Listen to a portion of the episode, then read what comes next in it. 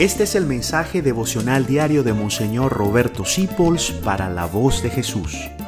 Queremos que la sangre de Cristo no se derrame en vano.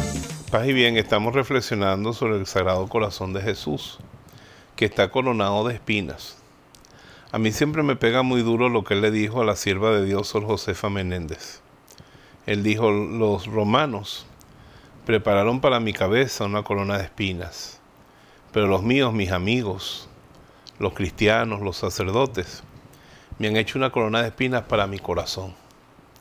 Cuando la Beata Conchita en la cruz del apostolado vio el corazón de Jesús, dice que dolía ver a esas espinas encarnizadamente clavándose sobre un corazón tan tierno. ¿Y qué son esas espinas? Me lo explicó mi mamá cuando era pequeño. Cuando yo cometí un pecado, hacía algo malo, mamá me decía, ya le clavaste otra espina a la corona de Cristo. Jesús es un rey coronado de espinas en su corazón. Las espinas son nuestros pecados.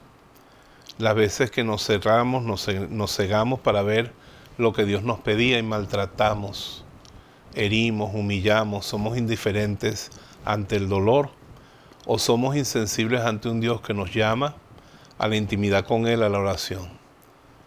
Una amiga escribió una canción a Jesús resucitado y le decía, ¿cómo quisiera tus, tus espinas arrancar y coronarte de flores para que no sufras más?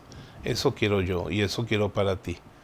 Que dejemos de ofender al Señor, como dice la Virgen de Fátima, que ya está bastante ofendido y más bien le agrademos con un tipo de obras que más que calificarse de espinas, se califiquen de flores. Que el Espíritu Santo nos ayude a convertirnos para ser un consuelo del corazón de Jesús. Gracias por dejarnos acompañarte. Descubre más acerca de la voz de Jesús visitando www.lavozdejesús.org.be. Dios te bendiga rica y abundantemente.